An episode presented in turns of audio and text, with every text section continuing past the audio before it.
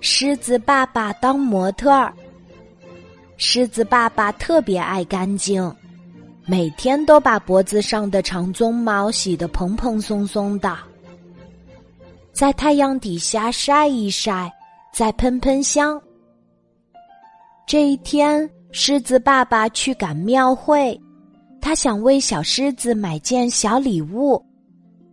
庙会上很热闹，一位老婆婆在摆地摊儿，黄绸子上摆满了好看的发卡。狮子爸爸站在地摊儿前，心想：“我的小狮子会喜欢吗？”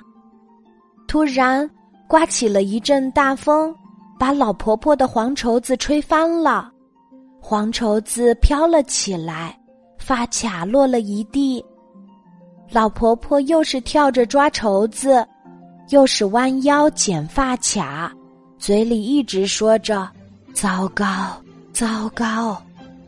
当他看到狮子爸爸被风吹乱的鬃毛时，笑着说：“狮子先生，麻烦您当我的发卡模特儿吧。”狮子爸爸理了理鬃毛，为难地说：“我是狮子先生。”小女孩喜欢的东西不适合我，没关系呀，我给您戴一副墨镜，你就当一次模特儿吧。老婆婆说着，从包里拿出了墨镜，架在狮子爸爸的鼻子上，又把好看的发卡一个一个的别在了他的鬃毛上。狮子爸爸学着老婆婆的动作。摆了一个姿势，一动不动的站着。很多小女孩也来赶庙会，她们围着狮子不停的转，挑选自己喜欢的发卡。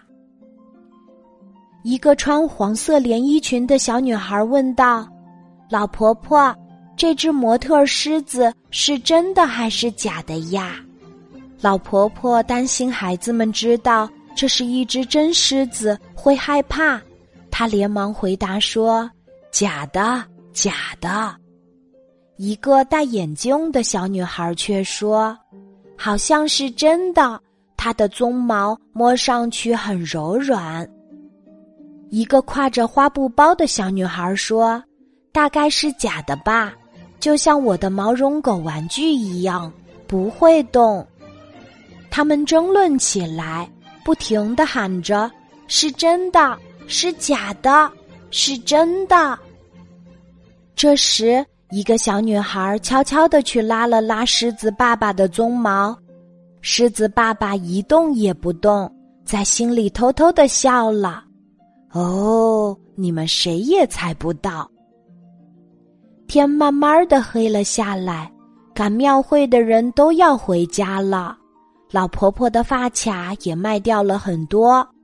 狮子爸爸也要回家了，老婆婆说：“给这对好看的发卡送给你啦，谢谢你当我的模特儿。”就这样，狮子爸爸回到了家，他把发卡送给了小狮子，可小狮子的毛太短了，根本没办法戴发卡。